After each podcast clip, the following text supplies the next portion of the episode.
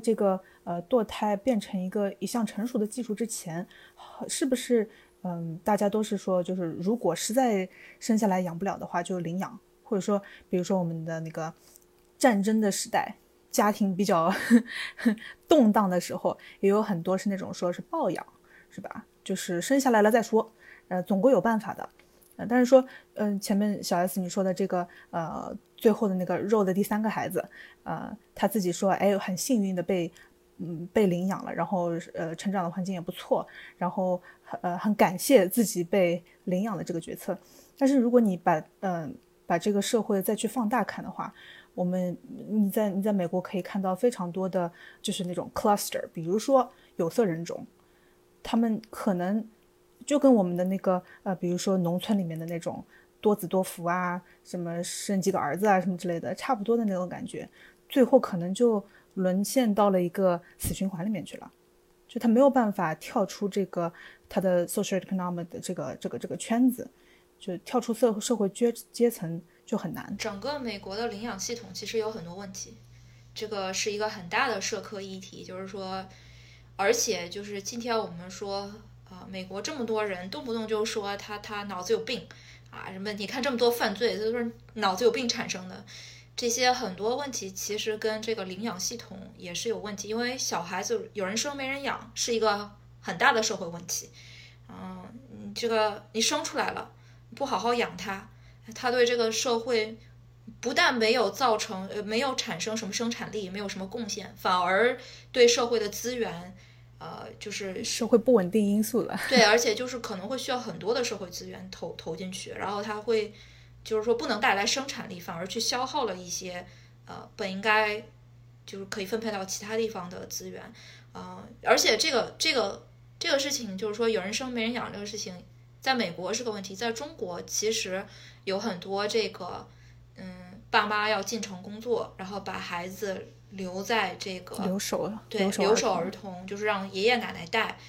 它其实产生了很多的这个社会问题。你中国的很多青少年犯罪率呃在上升或者什么，很很多都是这些留守儿童，就是有这个背景在。我不是说留守儿童他就是犯罪啊，我我我我不是这样的意思，就是说你去反诉的话，就是我不知道大家有没有关注有一个呃。中国很有名的那个犯罪学心理学家李玫瑾，你去看他的一个理论的话，基本上他认为很多的犯罪犯，他的在年轻的时候，嗯，就是成长环境下受过很多的影响，而且如果跟母亲的连接如果不亲密的话，特别是母亲啊的连接不亲密的话，这个孩子他一生会有一些影响带带带住的，会有很紧密的连接的。所以，所以这个案件，我觉得就是还有一个有趣的地方。就我们说到现在啊，我们说这个妈妈也好，我们说女儿也好，我们有没有发觉其他的家庭角色是缺失的？就是，就爸爸在这个案件里面，或者男性在这个案件里面，应该是有有一个什么作用？应不应该考虑进去？呃，然后或者是丁博士，你一开始上节目的时候就说你是代表了一些，或者不能说你代表吧，你个人。是可以从另外一个角度，一个拍一个巴掌拍不响。来，丁博士来跟我们 聊聊。好的，就是呃，就现在大家在讨论这个案件的时候，经常会有一种想象啊，就是说，呃，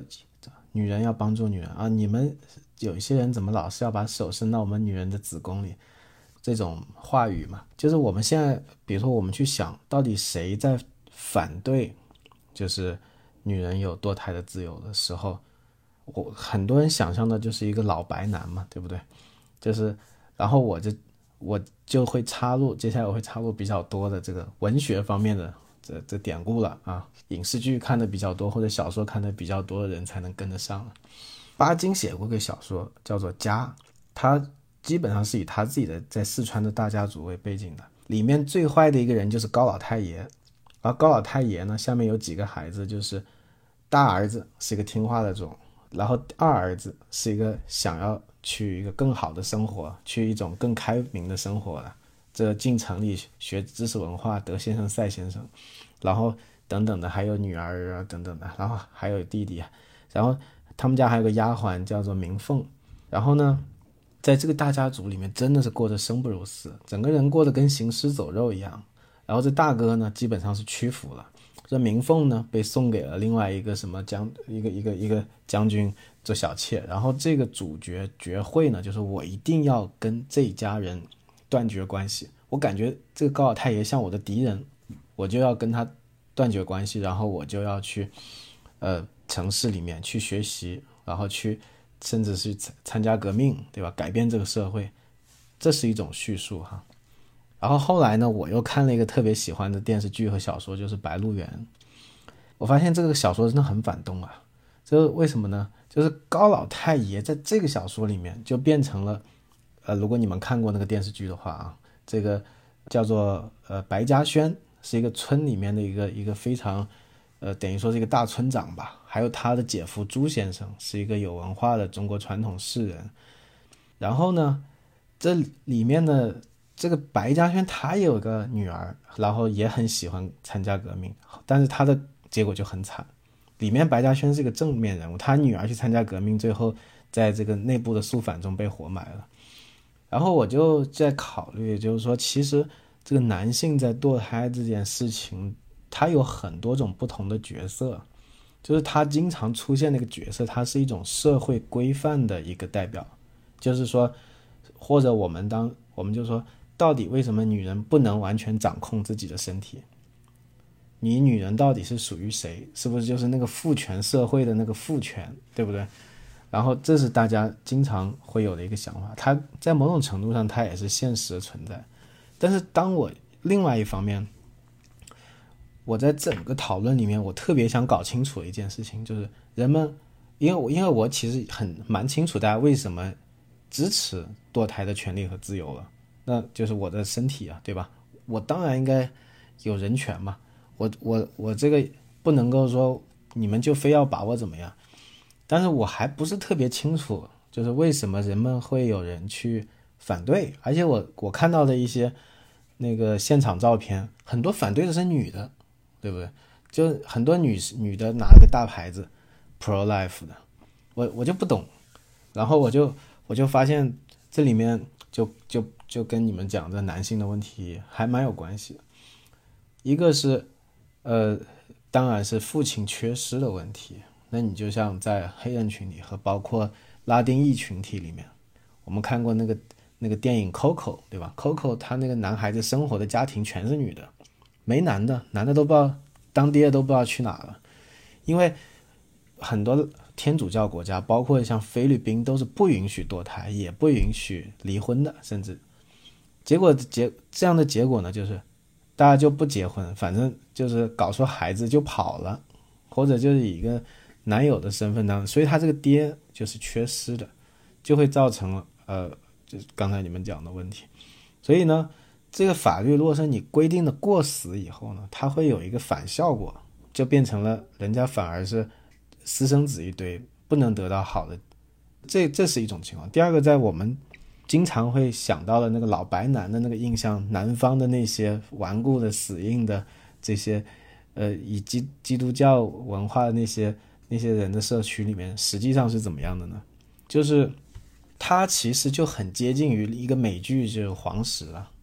就是说，他们是生活在一个个社区里面的，就是比如说像我来美国，我是从来不去教堂的。但是我因为住在一个老人比较多的公寓，他们天天都是上教，他们每个周日都是上教堂的。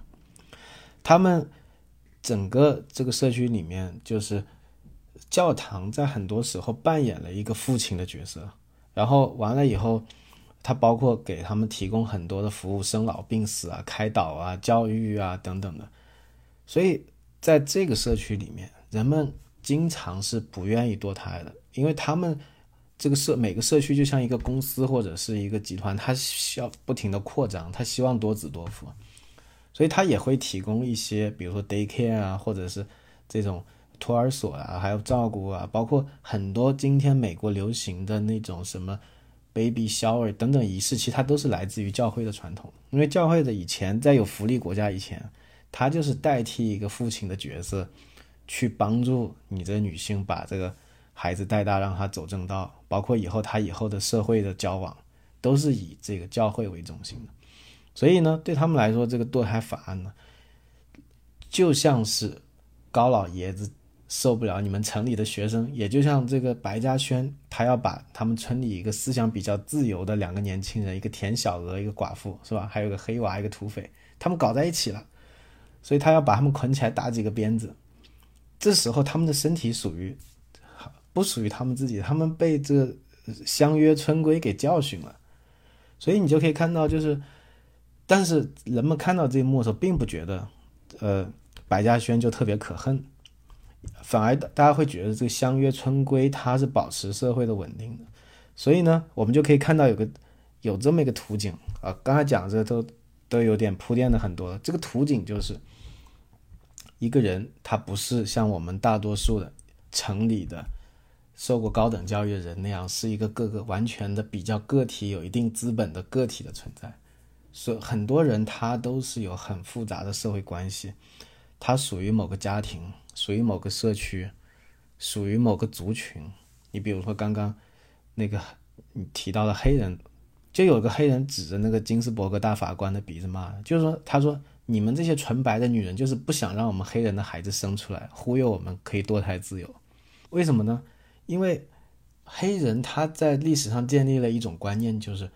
我们黑人还是不要想去成为另一种白人，我们应该以自己的肤色和文化为荣啊，这是左派所承认的。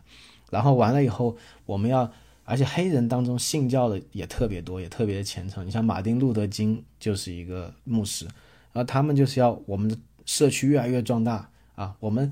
以后我们美国全是黑人，那我们也就胜利了。所以他，你就看到的每个社区，它有特别复杂的情况，然后还有包括刚才我们都聊过的生命体验。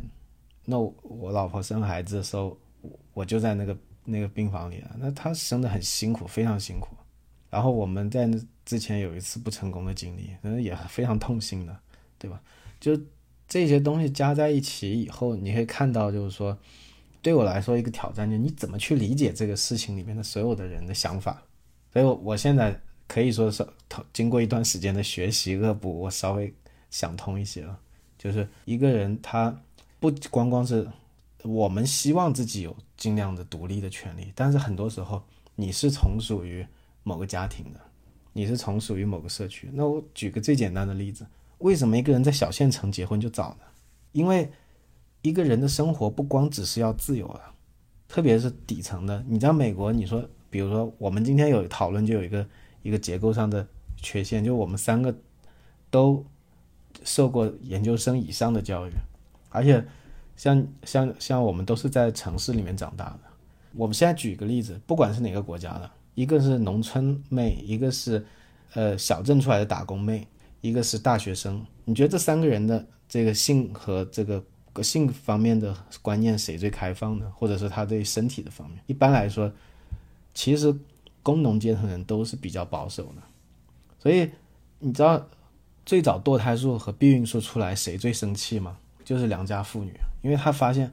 这东西发出来，我我老公出轨的这个就很不容易被发现了，他代价降低了。然后完了以后，我的家庭就可能会会被搞乱。然后这男人就一天。啊！我不看着你，你马上就有猫腻了，是吧？所以堕胎跟男人就是有这样的关系，所以就是为什么川普他什么特别强调这一些呢？因为他们其实都不傻，他们就看到你支持我的袖带工人阶层，其实你们的老婆都怕你们出轨，或者说这种逐渐逐渐成为一种阶层文化，就他们反而是比较保守的，所以他们一听到说，那就好像是人们看到那个。呃，白鹿原人看到田小娥，或者是《阿甘正传》里面，大家看那个珍妮的眼光，是吧？阿甘看珍妮是什么眼光？就是你们这些去城里的大学生啊，是吧？整天跟一些不三不四人混在一起，是吧？孩子都已经堕胎好几个，我这样老实人来接盘，对吧？所以就是我们说的那些在反对这件事情的人，他其实也是我们生活中会熟悉的人。其实我们身边的很多人也在做着类似的。不得已的抉择，因为自由很多时候都不是人们的第一需求，他可能是希望有个老公一起过日子，或或者他父母的一种催促，因为每个人不是单独过的。然后，而且堕胎这件事情，它有很复杂的影响，很多都跟男人有关。你比如说这个出轨的问题，搞完了以后你走了，对吧？把什么 X 无情呢，这个呃，反正就是这些。所以男人在这里面毫无疑问，没有男人怎么会把这个事情搞出来呢？对不对？所以就是你看到男人在这是既是肇事者，他也是有的人是出来解决的，就像有一些所谓的教会教会的这种或者社区，有的人是出来，男人是作为一个惩罚和规训的角色，像这个白嘉轩和高老太爷，他有时候会会被看得很坏，有时候会被看的是一个温情的一个一个呃统治者等等，就有这么多的角度。就是刚刚刚刚你说的。就是父亲或者是肇事者，在这个整个堕胎的呃这个呃背景之下，就是说，嗯，前面有讲到一个一个一个女性，她在选择去堕胎的时候，可能她内心是非常煎熬的。你如果去随随便便去街上问一个，哎，你曾经有没有堕胎？十有八九他不会告诉你的，因为它是一个非常非常隐私的事情，它非常敏感，然后。呃，你没有办法从一个立法者的角度去说这件事情就是对的，或者是就是错的。它跟你的呃社会文化环境和成长环境有非常非常大的连接。比如说上海的环境和徐州的环境就非常 非常有差别。你 也不能说哪哪一方就可以定夺另一方的权利。所以从个人的角度来说，嗯，就是我我这边有看到一个。二十七个不同的国家做出的堕胎报告，为什么一个女性会选择去呃堕胎？四分之一以上的女性是希望延迟抚养孩子的时间，就说时间不对，就是我刚刚拿到一份稳定的工作，我刚刚毕业，对吧？然后比如说很怕受歧视啊，或者是没有办法完成学业啊，或者是没有办法升职啊，我觉得这些是我的，呃，就可能是对城市人来说啊，就说这是我的优先级。孩子等我工作稳定了，有能力了再养。呃，百分之二十一，呃，是不能负担抚养孩子的金钱。那这个丁俊丁博士，你刚刚说的，就是说，呃，一个社会共同体，哎，你你养不了，我我养，你可以抱养或者是领养给其他人，或者是一个一个社区，呃，一起去抚养。呃，那那这个是一个呃一个群体所 default 一个解决方案。然后，呃，百分之十四的人说是，呃，就是自己与胎儿生父的感情有变。我们听到了很多，呃，一些堕胎的例子，就是说，比如说本来就感情不稳定啊，或者是这个，呃，这个这个伴侣是 abusive，然后慢慢的就感情淡了，或者是怎么样，或者是你看的那个，就是你你拿着那个两条杠 去找他的时候，他的那个反应就会让你产生一些，呃，很微妙的一些变化。我突然想到了郑爽，她是不是？她虽然自己没怀孕，但是她好像是这个 category 里面的。对对对对对。哦。然后比如说孕妇年纪太年轻，或者是家长或者是其他人呃的意愿之下终止怀孕，比如说少女妈妈这样的情况，怀孕会令妇女的工作学业强行终止。哎，这个小 S 在德州的时候，是不是经常看到有一边上课一边抱着娃上课的那种？是，我觉得你讲这个数据很有趣，因为你的这个数据是来自二十七个国家嘛，对吧？然后进行了一个统计嘛。但是，呃，你肯定是知道哪样二十七个国家嘛？但世界上不止二十七个国家，每个国家的文化和它的制度也是有所区别的。就是说，你讲的第一个呃类别，就是说妇女选择呃堕胎，因为她觉得我怀孕了可能会影响我的生殖。可能会影响我的这个职业上的发展什么的，这每个国家和每个国家呢，它就有很大的区别。我们就拿中美两国来说，呃，这个东西是我以以前也是在以前年轻小的时候不会想这些事情，直到你亲眼所见的时候，你才会有一种哇，怎么这样？就是就是在我的印象当中啊，因为我也是大城市就是生活，没有在小的那些或者呃其他这种就或。背景所所限制的嘛，就是没有那样的经历嘛，所以当时就觉得很，而且是在就是我们说的那个特殊的政策下，就怀孕它是一件不太给给我感觉是一个大事，然后这个孕妇她就是需要特殊特别保护的那种，因为因为因为你的机会很小嘛，就是好不容易才有这么一个，然后呢，所以大家就又很怕会伤害到孕妇，然后就就相对于来说，我觉得上海的政策它还是有很多会去保护这个妇女生育，比如说一旦发现怀孕了，就公司不能辞退你，不能以你怀孕了为这个理由来辞退你。当然了，这个他具体执行的当中，也没有公司会傻到就是啊，我按照法律反面来，我去故意去违法啊。但是他他有有一些这样的条条框框。但是我到美国来的时候，呃，包括你生完孩子以后，他会给你这个坐月，中国人嘛都有坐月子的这个观念，所以至少第一个月是不会任何在中国，我觉得大小地方都会有一个共识。就是孕妇第一个月，她肯定是需要静养、坐月子或者干嘛，就恢复。这个事儿在美国，他就不是这么个理解的，他的他的习俗就不是这样的。美国没有坐月子这一说。嗯，生完孩子，我有很多周围的这些美国同事，当时上还上学的时候，同学第三天就来上课了，甚至有。他今天在上课，明天我就要去生孩子了。也就是说，他肚子已经大到他坐在那里。反正我当时是很紧张，我很怕突然有个什么情况，下一秒可能就不行了。对，就是我觉得你怎么会这样？他他唯一跟我说的是，他说，哎，因为我现在肚子太大了，我实在是没有办法自己开车，所以是我老公来送我上课的。这样，但明天我可能就不能来，因为我要去生孩子。然后他呃过了两天生好了孩子，我说你怎么就来上课了？他说啊，不然嘞。也就是他没有这样的观念，所以他就就刚才我们讲二十七个国家，他很有可能这一些社会的的包容度和他的文化方面都是有所不同的，所以把它归为在一个类别里面。我我我其实非常想知道那个女性选，她每一个国家的选择可能会略有不同。然后呢，关于这个就是在工作方面的影响，其实从从另外一个方面，我们为什么说这个对女性？或者女权，呃，大家听到这个现在有一点点反感，会觉得女权怎么会这么激进还是什么？因为老实说嘛，丁博士你不要介意哈，我觉得就是怀孕这个过程确实是女性承担的苦难比较多。她如果说肯定百分之九十九点九都是对，如果说今天今天人类它发展的就是我们进化的时候是女人怀六个月呃五个月，哎，怀孕一个十个月对吧？女人怀五个月，然后突然这个肚子就转移到男人怀另外五个月，然后男的负责生出来，这样，或或者是怎样？第一个是女的生，第二个是男的生。如果是有这么一个呃人是这样的一个生物的话，那可能也不一样了。它就是自然的一个事情，就是女性她就莫名其妙的，他就是天生要承受很多的这些生育的，你说苦也好，你说乐也好。因为因为生育它不仅带的是辛苦，它也有这个乐趣。比如说宝宝的胎动，作为爸爸，我我觉得你是没有办法感受到孩子在你肚子里面动的那个，你是没办法感觉到。所以他有我自己的感受就是这样，就我的感受都是滞后于我媳妇儿的，就是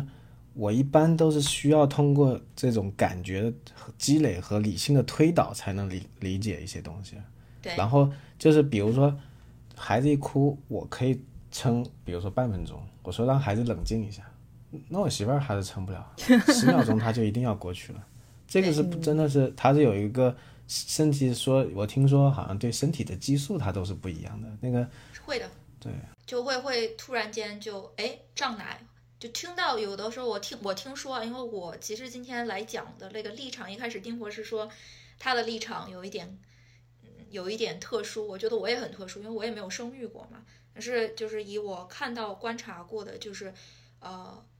这个生育对女性呢带来的一些呃苦也好，乐也好，它可能更直接，嗯，能反映在女性的身体上。包括我们所谓的说这个就胀奶，我刚才说，有的时候一听到婴儿哭，哎，他就开始胀奶了，或者就有一种反应了。有的时候没有婴儿哭，你就就是孩子已经生出来了，你坐在办公室里，哎，突然间他就。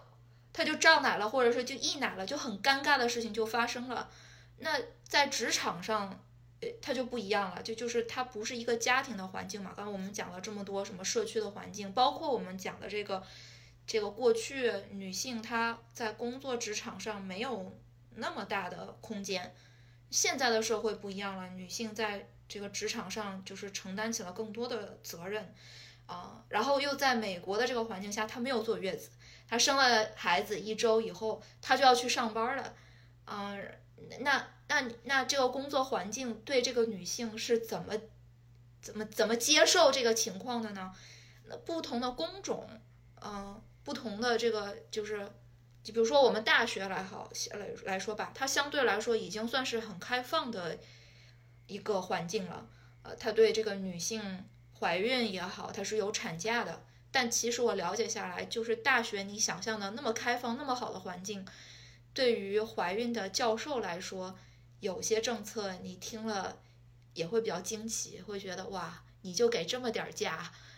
他他也没有坐月子一说。你跟他，尤其我，因为我们身边有中国教授，中国女教授怀孕了以后要想坐月子，她是一个很难跟上面的那个呃老板解释的一一个事情，你很难解释清楚我为什么要坐月子这个事情，就会呃产生这些矛盾或者不理解。这已经算是在很宽松的环境下了。然后像像大学公立大学一般，它都会配备母婴室，这个是基本配备。听说不是听说了，就是有一些工作环境它是没有这个什么母婴室什么一说的。当然了，这个环环境在慢慢改变吧。包括那个时候上海以前，现在也是渐渐的，就是对这个意识越来越有了。就是以前那个铁路、铁地铁建建成的时候，上海那个地铁它的那个卫生间是没有一个专门来让妇女哺育婴儿的。现在你再去看。上海建那些地铁或者任何公共设施，这个公共卫生间，它都会有给这个妇女去专门照顾婴儿的这个设施在的。就是说，它这个社会的包容度来说，它是需要大家共同努力的。因为我们刚才已经讲了这个问题，你不能单独的去拿出来，就是女性的一个问题。女性她自己遇到了这么多困难的时候，她不可能。只靠女性来帮女性的，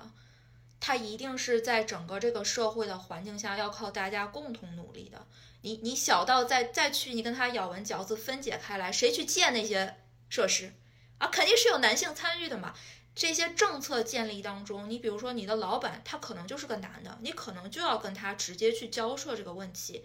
他必定要相对你对一个回复，他或者是理解或者不理解。但是我觉得。在这个来回拉扯的过程当中，是需要大家共同去建立新的秩序或者新的环境，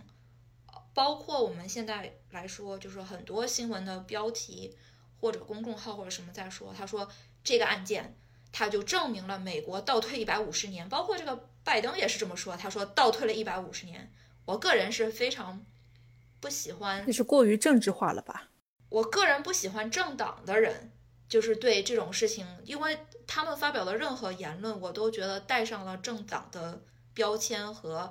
你搞不清楚他，你很难说清楚他背后真正的意图是什么。嗯，对。那像拜登，他二零零六年的时候还是反对堕胎的，因为他是天主教徒，他是他是见人说人话，见鬼说鬼话的。就是说，他要联合天主教徒的时候，他就说我反对堕胎。他现在是。因为他的这个联盟里面加入了比较多的，就是 Walkness Walker，他就说哦，我这个是一百五十年大倒退。对，因为他们就是确实是是这个话是随便换的，面不红心不跳的。对，所以所以这个这个我们另说，这可以可以再开另外一个政党的政客的发言是另说的。但但是我非常不认同的一个观点是，我不认为这件个案件就是这个决定结束之后。然后大家就认为社会必定要倒退了。我觉得很多时候大家要把可能要换一个角度来看，它会不会带来一些新的机会？就我们中国的思想嘛，就是道家思想，有得必有失，对吧？我们现在看它可能会失去了很多，那我们反过来想一想，它我们能从中获得一些什么？如果我们把这个案件的，我们把这个决定权推到州每一个州来执行的话。毕竟有些州是前进的，毕竟有些州可能会是倒退的。就我们说法律是严苛的，或者是松松的，那这个严苛和这个松这个度来说，各州互相之间，它现在其实进入了一个拉扯的过程，它不是一个一锤定音，从此以后我就再也不能改变了。然后关于每一个州来说，可能可能，比如说德州，它一直是一个保守的州，啊，它在这个堕胎法案的情况非常严格的情况下，它其他的法案可能会有一些变化，比如说领养系统，比如说对妇女怀孕之后的一些福利政策，呃，或者说，比如现在就我们不要说这个堕胎的问题，我们就说关于疫情下。如果你是怀孕的妇女，或者你家里有小孩儿，你那个他那个疫情的那个那个什么多给你拨款啊，什么家家里扶的那些政策福利，它都有一些变化的。嗯，因为各个州可能也有各个州的一些政策吧。嗯，有一些州就是还特别的，不能说优待吧，就是说给了一些特别的福利，是你家里有小孩的。那这个就是刚才丁博士所阐述到的整个一个社区。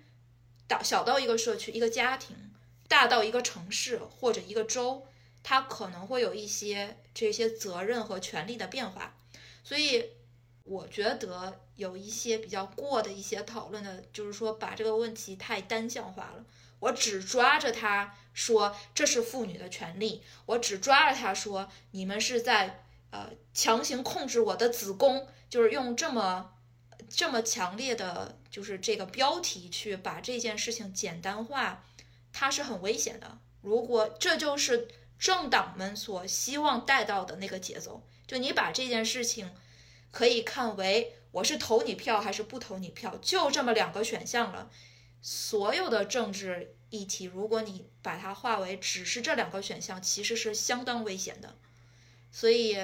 我觉得今天我们做这个节目。有一个初衷也好啊，特别是我和丁博士是在，其实瑶瑶你也是在医疗系统当中，你你也是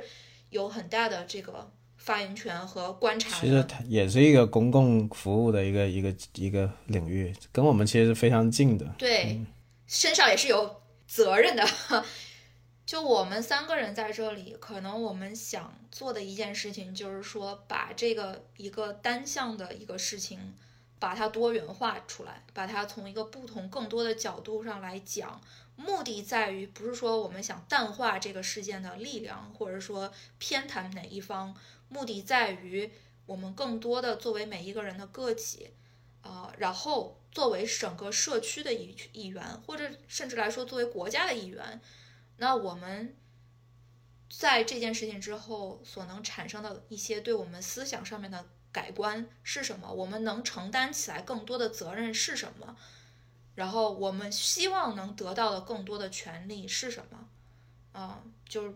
就就是对大家可能会有一个这样的思考吧。我特别同意你说的这一点。其实这恰恰我就是给我的那个朋友的这个节目里面，我也是这么说的。我就里面有有个中心句，就是说这个案件的推翻不代表这个争议的结束。也不代表努力的结束，就是我恰恰从里面看到了有很多机会。你因为之前的状况，就现在美国状况，大家都说政党极化，它很多时候是僵持的。其实僵持的时候是做不了任何决定的。也就就为什么当年能做决定，是因为当年不僵持。僵持的时候，经常你就像现在的那政府，它是旗鼓相当的，来回拉锯的。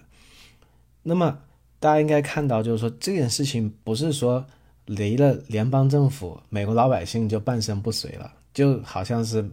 呃，我完了，这是我什么都办不了。不是的，美国老百姓，特别是美国女人是特别的强大，特别的有能力的。那么，呃，美国男人当中，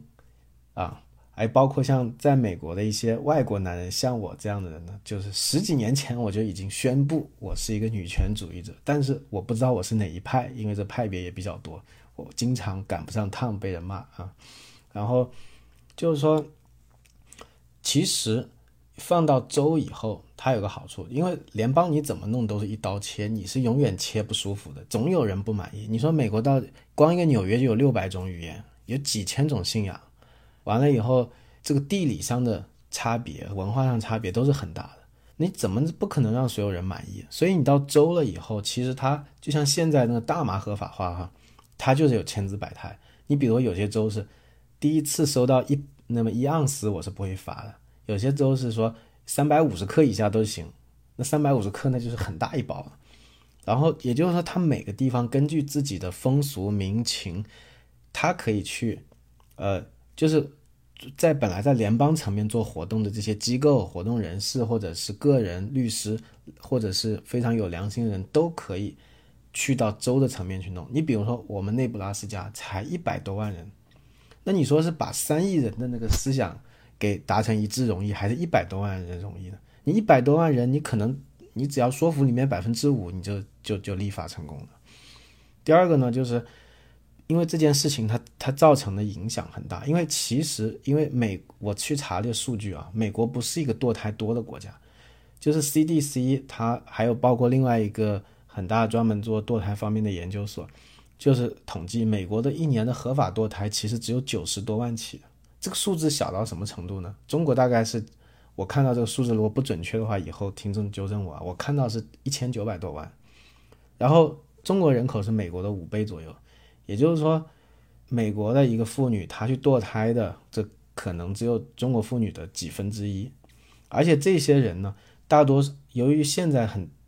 兰州的人口是比较多，洪州的土地是比较大，所以也就是说，大多数人是住在兰州的，那么。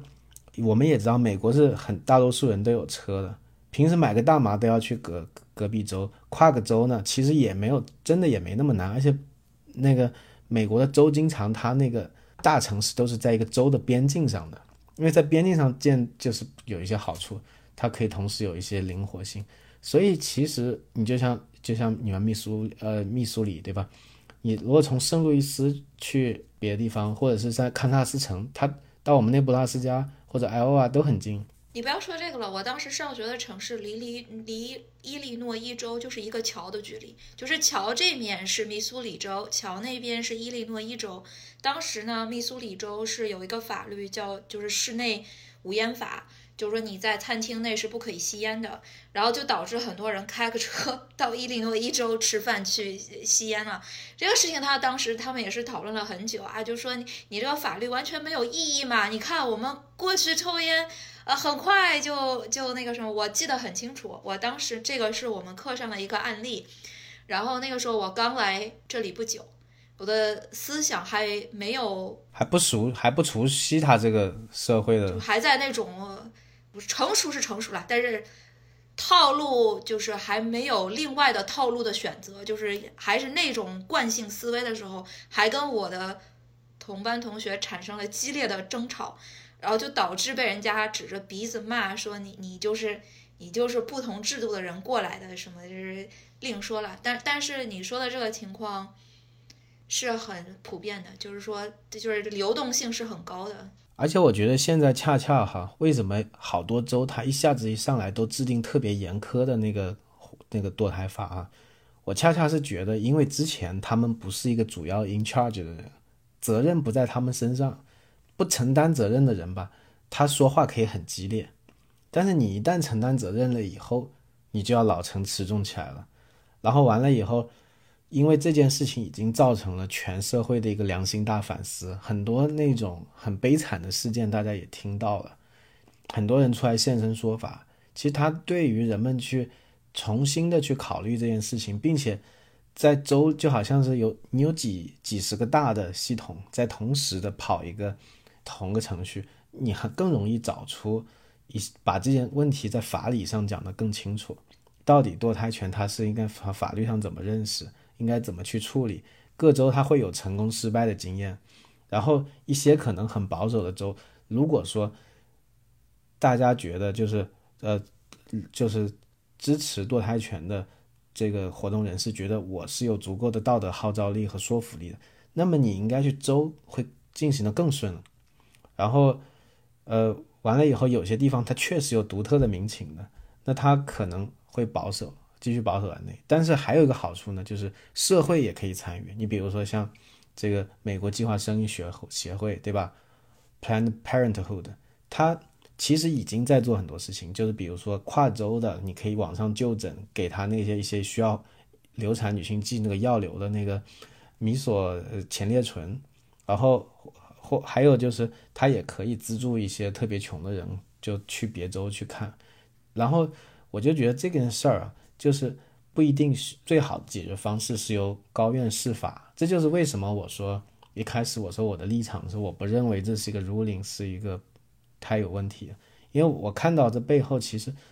如果一个人他是有志于此的，他有很多机会去改变，甚至我可以看到说，在一些特别保守的州，南方的像密西西比啊、阿拉巴马，有些地方检察官他就出来表态。他不会去起诉那些医院，因为很多时候不是说这个人他怕被起诉，是那个医院不敢给他，因为这算是一个医疗事故，他可能人家医生可能这辈子就坐牢了。而且你一旦比如说一发生在一个小镇，那么大量的这种关注啊、律师啊也可以进去，你给他直接对这个清楚的人去施加压力，可能比去喊一个空洞的口口号更好，而且。家家户户的你去敲门呐，你去跟那些人一样举着牌子去跟人家去讲啊，对吧？人家拿出一个血淋淋的，你也拿个血淋淋的，就是大家真正的对话，就是比拼，然后有这样的民意基础以后，以后到一定的时候搞清楚了，然后你州也可以立法，而且我还怀疑州到底有没有这个权利立法，因为就是虽然说联邦没有的权利。是全都属于各州和人民，但是到底是属于各州呢，还是人民呢？因为我个人其实是比较 libertarian 的立场，就是自由意志主义者。我我认为，就是堕胎很难在法律上就是把它搞成一个权，因为我们刚才讲了，生命有很多神秘复杂的地方。我发现所有的很恐怖的恐怖片都是跟生生命有关系的，比如说复活了，或者像异形，对不对？女人怀孕生出来一个，我第一个想到就是异形。对，就是这个东西很诡异、很恐怖，就是因为它太神秘了，所以呢，这么一种模糊地带，你硬要给它画一个格子，其实是很怎么画都画不好的。所以我一直觉得它是属于一个现代技术给人带来的一种，等于说是一种有很高代价的自由，就它其实不一定州还有权去管这个事儿，也不也难讲，可能有些州可能他最后就发现。我们州不能管这个事儿，也有可能啊，因为州有州宪法嘛。所以就是我认，我总体上认为就是说，现在还是有特别多的机会。然后，而且现在整个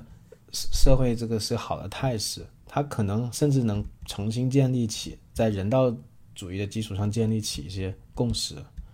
然后，而且州和州也会互相学习的，就是很多法律，你看到一开始，包括我们看到这个。当然了，现在也在说同性结婚可能也会被推翻，怎么样的？但是同性结婚这个法律，它其实是开始从不同州开始实行的。对。然后互相之间有一个互相影响。呃，再往前推，包括那个高速公路限限那个限制速度，这以前各州是自己各州定的。然后有些州他就梗着脖子说啊不，我就不限，这是限制自由，为什么呢？怎么怎么地？然后他看到其他州。用血淋淋的事实给他做了一个案例，或者说一个数据的讲解，然后这个这个州这个自己州他也会做一些反思，他也会在这个州有些州他特别鸡贼了，他就说哎，我先看看别的州怎么做，做的好不好，有什么影响，先拿人家的州的人做实验，然后我再在我自己的州来执行，也会有一些州是这样，而且。其实啦，即使民众对于州的，就是法律的和这个政治的参与啊，更直接，没错。但是呢，现在的参与度是更低，没错。就是大家对自，不要说州了，就是自己的地方政府的参与都都很低。但你我们看到新闻上面大肆宣传，包括国内新闻上面大肆宣传，总是集中在那个总统选举时期，好像。每四年只有一个选举，实际上州政府和地方政府的选举更频繁，嗯，然后选民是更加直接参与的，然后对他们的影响其实也是更直接的。所以，如果大家当然就是说听众来自五湖四海了，但如果你其实是美国有选选举权的人，你如果想做一些改变的话，也是可以。就是直接就是做一些参与在的，是的，我就说其实州政府是一个特别老百姓对州政府的信任度还更高。其实，然后，但是之前因为过去这一百年左右，联邦政府扩权的太厉害了，搞得州政府就是说跟个小媳妇儿似的怨妇，所以就老是说一些酸话。但你说的就是民地方对州政府的信任度更高啊，我我不知道你说的是具体哪件事或者什么。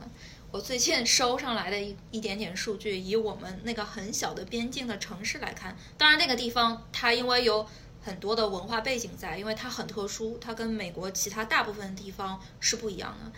就那个那个地方，就是看到是它其实是对中央政府的信任度更高。就关于疫情方面，关于疫情方面，就他对州政府是特别的不信任。嗯，就是说要看事情，要看地方，要看。具体的这个东西，呃，但是我觉得走到这一步，是你刚才讲的一点，就是联邦政府的权力在最近这么多年不断扩张的情况下，而且这个扩张它是一旦扩了就很难再缩回去，每次一旦要让它往回缩的时候，就产生了剧剧烈的震荡和和这个阵痛，这个就会被人家很容易的说成为倒退。对。就是这么一个对，所以我也是特别同意你这句话，就是在我的字典里，就是我我很不喜欢“倒退”这个词，就是因为前几天还有人跟我说想回到二零零八或者二零零三，我我那这到底算倒退还是进步呢？对吧？这个很难讲，谁也没说历史就是一个上上楼梯，每天每一级比前一级高，谁也没这么说，可能是一个小径交叉的花园。但但我们就是一般人，他会认为嘛，就是社会总是在进步嘛，就就是一定是呈这种上总体上升的趋势嘛，文明总是越来发展的越高级嘛，总体意识上是这样。但是我有一个同事，他是历史学，你问历史学的教授的话，他会马上跳出来跟你说，呃，并不是这样的。历历史，你如果去看的话，他。也不能说倒退了，它来回前进、倒退的，不停的在这个循环当中，那是很正常的。而且，就我们现在有时候，有的时候嘛，也比如说看了个电视剧，最近《梦华录》很火啊，我们蹭个热点啊，就是那个那个宋宋代那个，就很引发很多人就在想，哎呀，宋朝好好呀，好开放啊，如果我们能回到那个时候就好了。这个我也跟那个历史的。老师们就是教授们说到过这个观点，他们说：“哎呀，我们从学生当中经常会听到这种说法。”这个时候我们就要会提醒学生，这个所有的东西它都是一个 package，就是一个一个一套的。嗯，宋代没有抽水马桶，也不能洗。就好的东西，你看到的呈现的，你不要忘记，在某一个历史的特定年代，它一定是有好有坏的。你不能说我只要回到那个好的地方。而不要那个坏的地方，你选择那一个年份，你就要选择那一个年份的全部。也就是说，二零二二年很坏的地方，有些人在现在他们看来就是说这个堕胎法案被推翻了，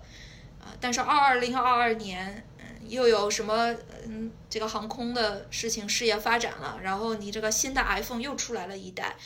这也是在这一年发生的，就每一个年，或者说我们现在有疫苗了啊，像二零二零年的时候，你对比二零二二年，我觉得很多人他可能说，那那我情愿还是在二零二二年了，还不要到那个二零二零年刚发生疫情那么恐怖的时候，所以就就这个东西你很难用就一个方向的前或后来表示，对吧？很蛮复杂的一个网，它其实可能是对，就就退后这个词还蛮。专制的就还还蛮那个不客观的，我认为。对，其实它是就是危中有机，是不是？然后焉知非福，很多时候。但是就是说，只要人们，就是我是希望人们真心的去看到这些在发生的事，去听那些哪怕你最不同意人的声音，去理解那些人为什么就是觉得都还很不好，或者说去让那些这样的人去听一听，就是那些。有过这种遭遇的人等等的，就像需要对话，然后你就算不同意，至少你知道他为什么这么想，不要把对方就是描述成是非傻即坏，因为因为我我有身我的朋友圈光谱特别大，好多人都是这样的，非傻即坏，不是傻就是坏，这个人对，就是互相都是这么说，其实其实这样就特别不好。我觉得“对话”这个词用的特别好，就是说，就现在还讲回，因为我已经离开我那个偏远的小镇了，但有的时候还会特别的想起他。就我觉得有一件事情还是蛮受启发的，就是说，当堕胎比较是一个难选项的时候，你必须选择把这个孩子生下来。那确实很多女性遇到了一些困难。那我就刚才瑶瑶提到了，我遇到很多怀着孕来上课的学生。我们那个学校呢？它特别特殊，因为我们那个社区呢，它其实是信教比较厉害的，因为西班牙裔是信天主教也比较多的，呃，对堕胎也是有比较强烈的这个文化意识上面的一个形态在的，嗯，所以他们基本上就是一个是结婚早，十几岁，什么十八九岁已经生了孩子的人很多，呃，而且好几个孩子的家庭也很多，所以怀着孕来上课的学生特别多。一就导致我们那个学校其实对怀着孕的学生特别的宽容，然后包括我有很多学生来说，我啊孩子很多，我来上你的课啊就没有人来看我的孩子，因为就是在美国看孩子还挺贵，也不像咱们中国的那个，咱们中国其实社区文化还是挺浓郁的，就是父母就是姥爷姥姥，呃爷爷奶奶来带孩子。它是很普遍的一件事情，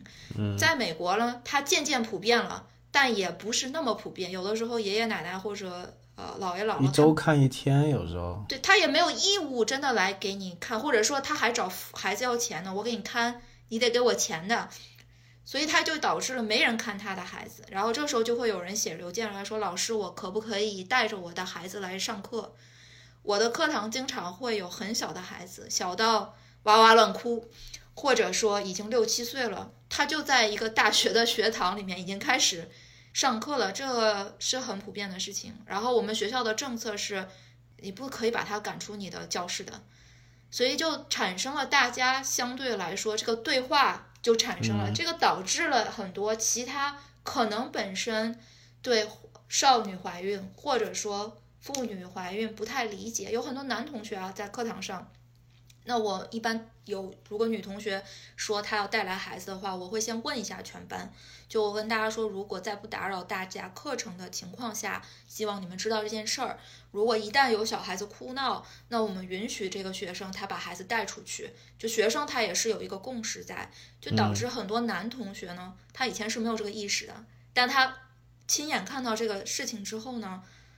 对他来说，这个对话的桥梁就间接的形成了。甚至我们有一个教授呢，他后来有一度一下子在某一个时间段成为了一个网红，是为什么呢？是他的学生抱着一个婴儿来上课，然后这个学生他没有办法记笔记，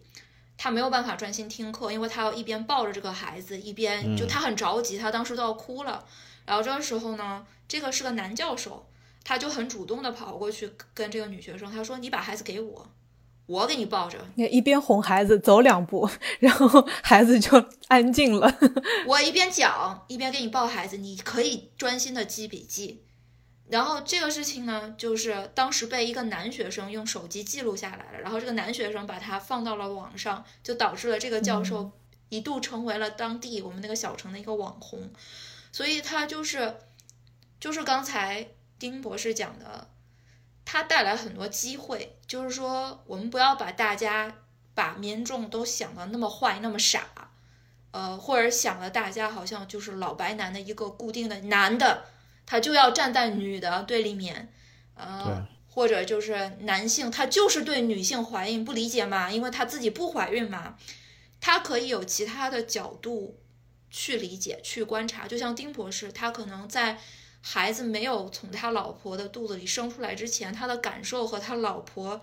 见证了他老婆的生产和孩子出生之后的一系列。我相信从刚才的听到的这个感觉来说，你肯定是有一种巨变的。对，这都学习的过程，就是理解学习的过程。一开始都有好多不理解，就是你为啥非这样，或者你那样怎么不行吗？但是还真不行，确实。对，有时候有争吵。对。所所以。这个堕胎的这个事件事件呢，你一定要把这个孩子生下来吗？有没有别的解决办法？生下来没人养这个情况要怎么解决？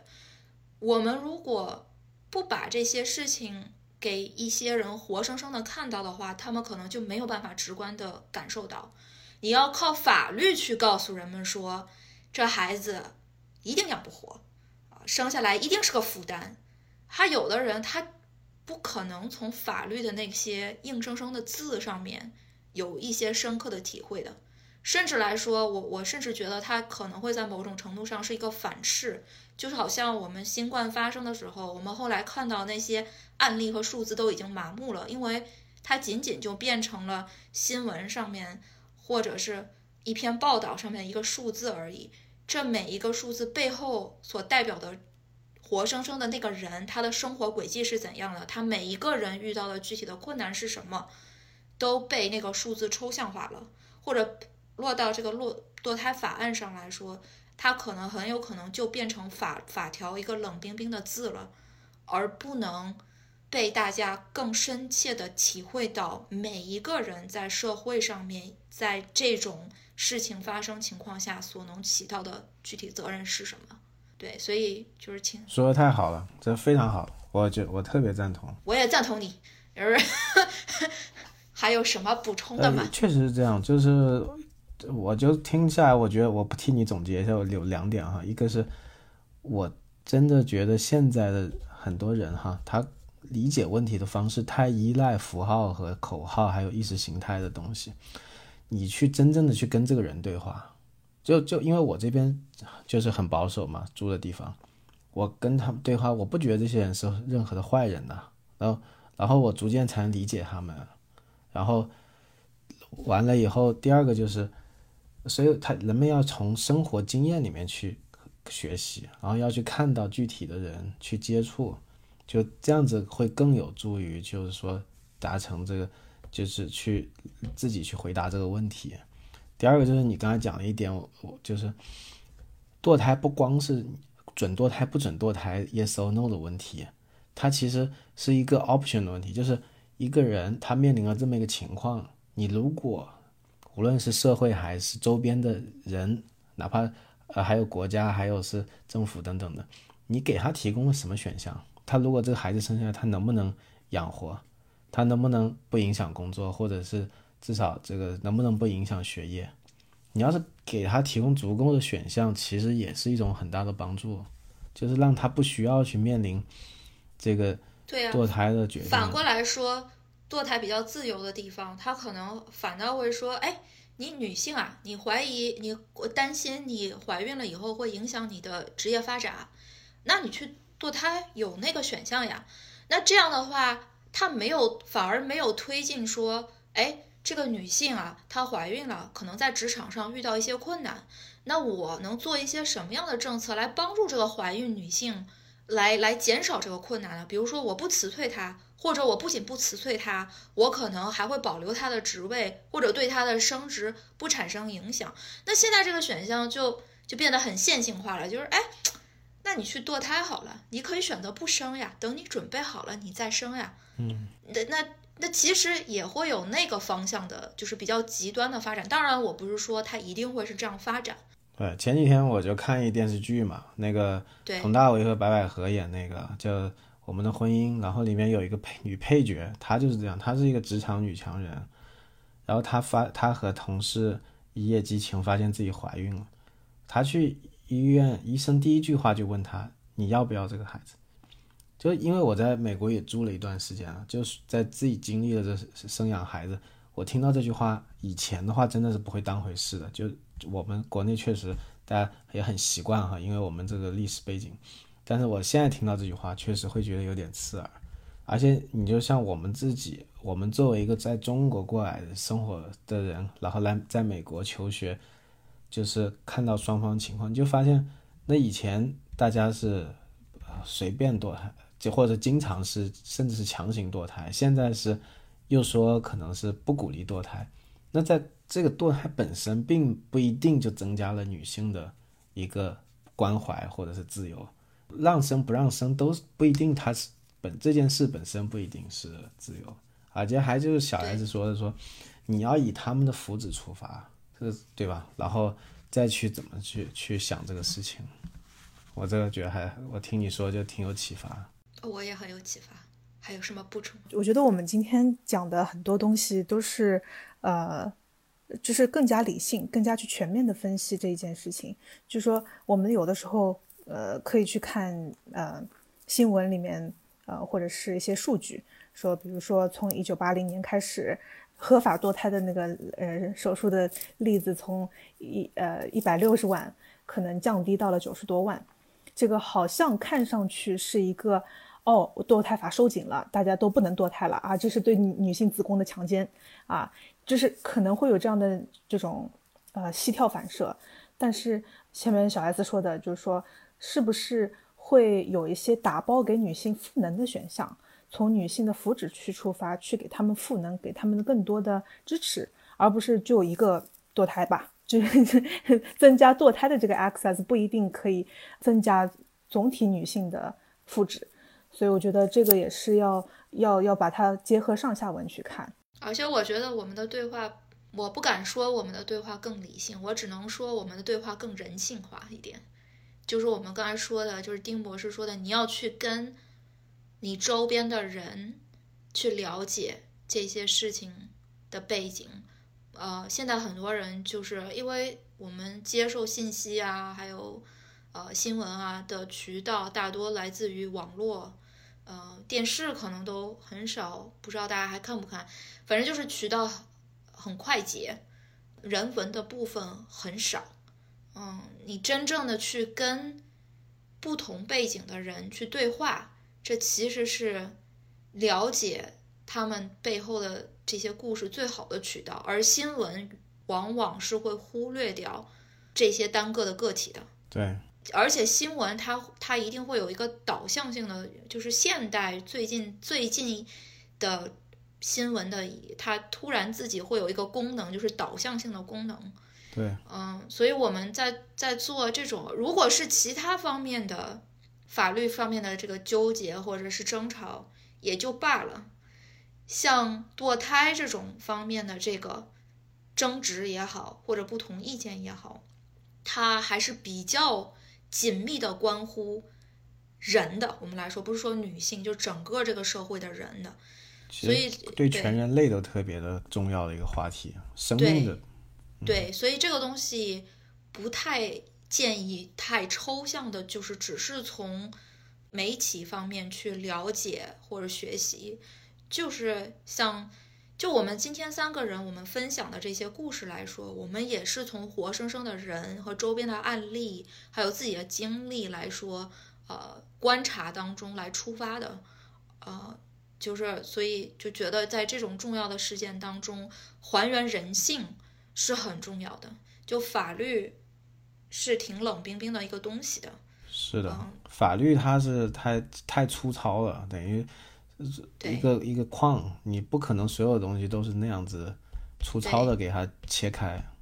对，就是罗翔老师说的，就是法律是最低道德标准嘛。那其他的道德方面的标准，我们怎么把它加进来，或者做一些改进或者修进？这是这之后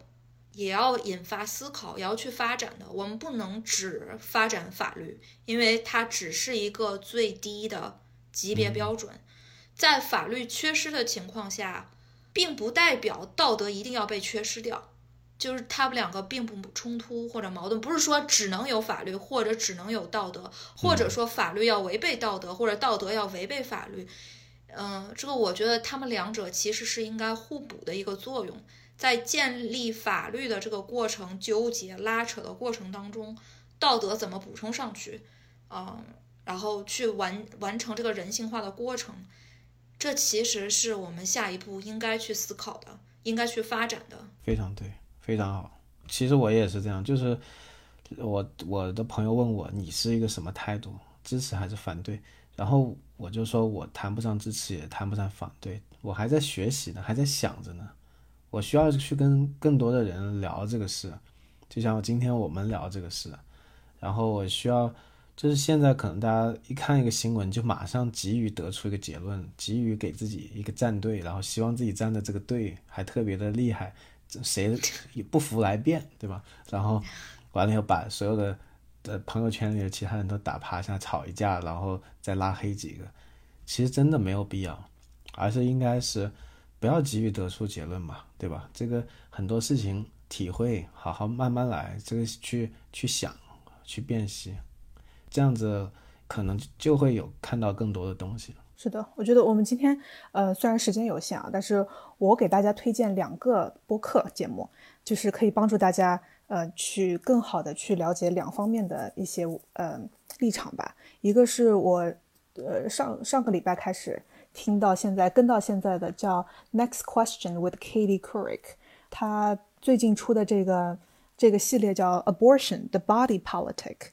就是说他从一开始一八八零年之前选举权还非常非常小的时候，这个堕胎法是怎么样分裂的，就是没有人可以达成一致，到比如说后来黑人男性可以开始投票了，然后怎么样怎么样，就是它是一个。非常非常有历史大环境的一个塑造过程，然后比如说，嗯，它它里面也会嗯遇到，比如说诊所黑化啊，然后呃堕胎两个字被污名化这样的一个一个一个循序渐进的过程吧。然后到了呃现在为止，比如说虽然听上去好像是呃推翻了这个 Roe v. Wade 之后是限制了很多州的堕胎权，但是。可能也就是说，前面小 S 有说过，就是说它整个 package 长得是什么样子的，是不是为女性赋能了？这就提供了更多的一个可能性。然后在我们看到的数据之后，可以有更多的思考，就说什么样的一个 package 是你可以接受的，什么样的一些权利是你可以去在当地去争取的。这个就是就是就是看到了数字以上，或者是看到了新闻以上的这一些观点吧。还有一个是 NPR 的一个 Considered This，他讲了一个，他采访了两个人，分别都是女性，然后分别都是以前反堕胎，现在支持堕胎，以及以前支持堕胎，现在反堕胎的，就是他们因为的自己有了一些个人经历了之后，看到了另一边，然后他们的思想发生了转变的这个过程。所以说，嗯，对我们个人来说，我觉得也是。更多的理解上下文，更多的增加一些包容，然后去为一个女性的福祉去出发，去思考这个问题。所以，所以我觉得，呃，这个是这个是今天给大家留的一个小 tip。好的，家庭作业我领了，我还以为你要推荐杨金邦呢，真 的。听听了咱们这就打包了。对我们，我们本来是要把这这一期节目呃放在那个左右言他的，后来发现这个呃政治倾向性可能有点高啊，不，当然不是了，就是希望可以听到更多人的声音，然后嗯更加呃人性化的去看待这件事情吧。放在那个叫什么杨金邦那个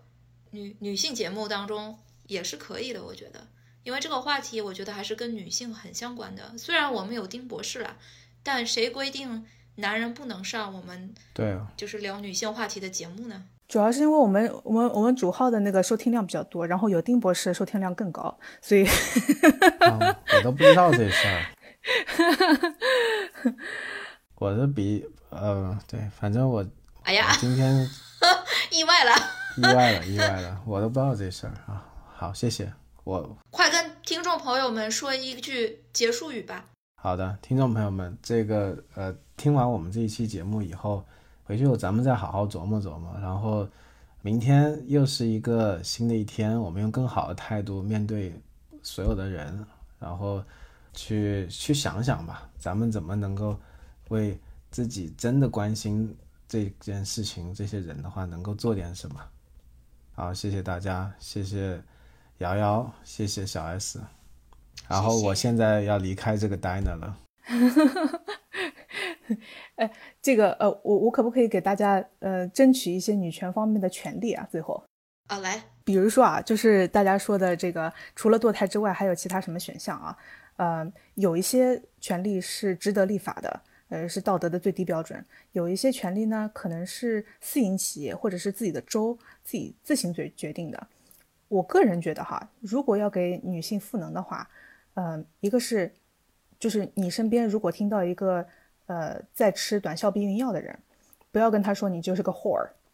这个是很多人的很多男性也好，女性也好，都是一个就是预先的一个思维定式吧。你说到这个，我当时 去校医院。就是做身体检查的时候，哎，还是个女医生面对我，啊，戴个眼镜，然后就是讲到了一些就是比较私密的这些问题的时候，她都是那样看我的，她的眼睛就是从那个就是眼镜架在鼻子上，然后就是这样目光如在。审视我，你知道吗？然后我就当时我都不敢跟她讲话了，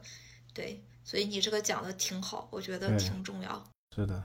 这个是我们就是身边可能会非常有可能会碰到的一些场景啊。决定继续或者是终止人生的时候，或者是说你身边的朋友，嗯、跟你分享他现在的呃 dilemma，他刚刚做出决定，或者是他没有做决定的时候，嗯、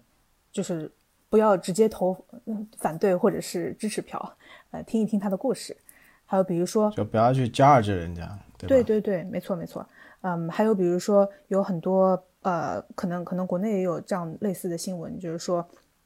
呃，生产的时候必须要天然啊，你打任何硬膜外麻醉啊，或者打任何东西，它都是对孩子呃智商有影响的，这个也是一个 myth 吧。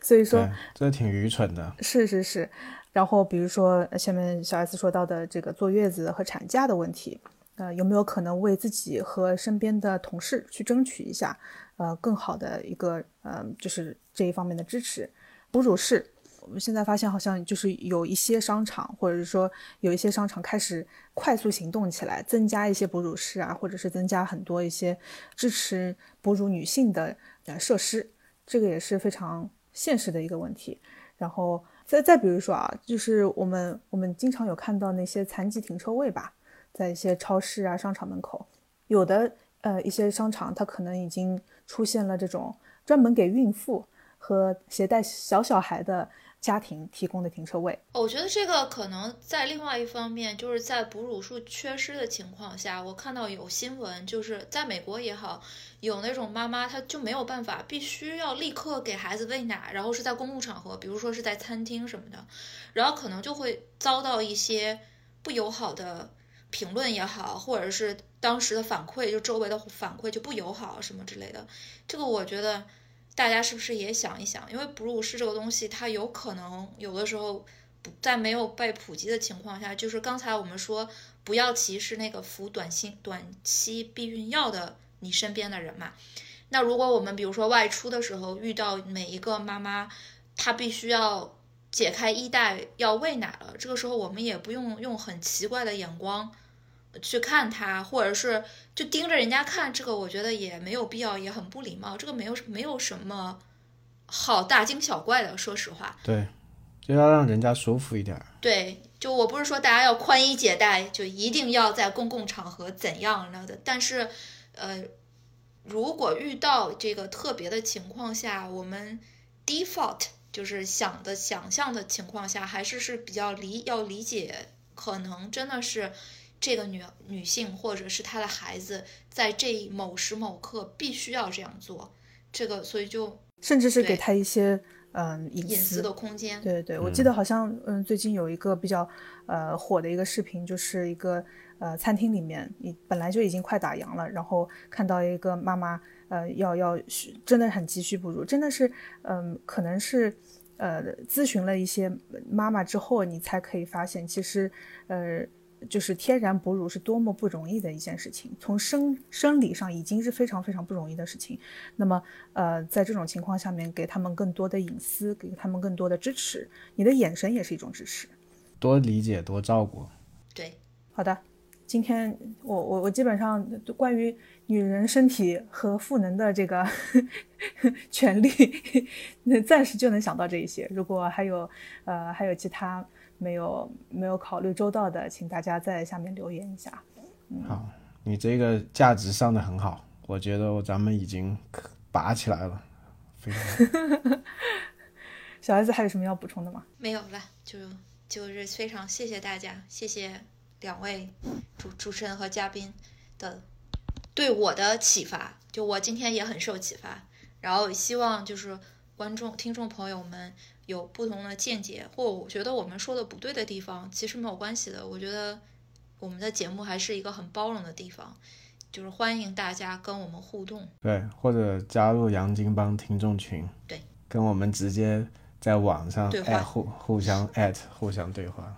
更开心。是的，是的，哦，我们希望听到更多呃朋友的故事，然后理解他们的上下文，然后增加理解才是我们尊重生命的呃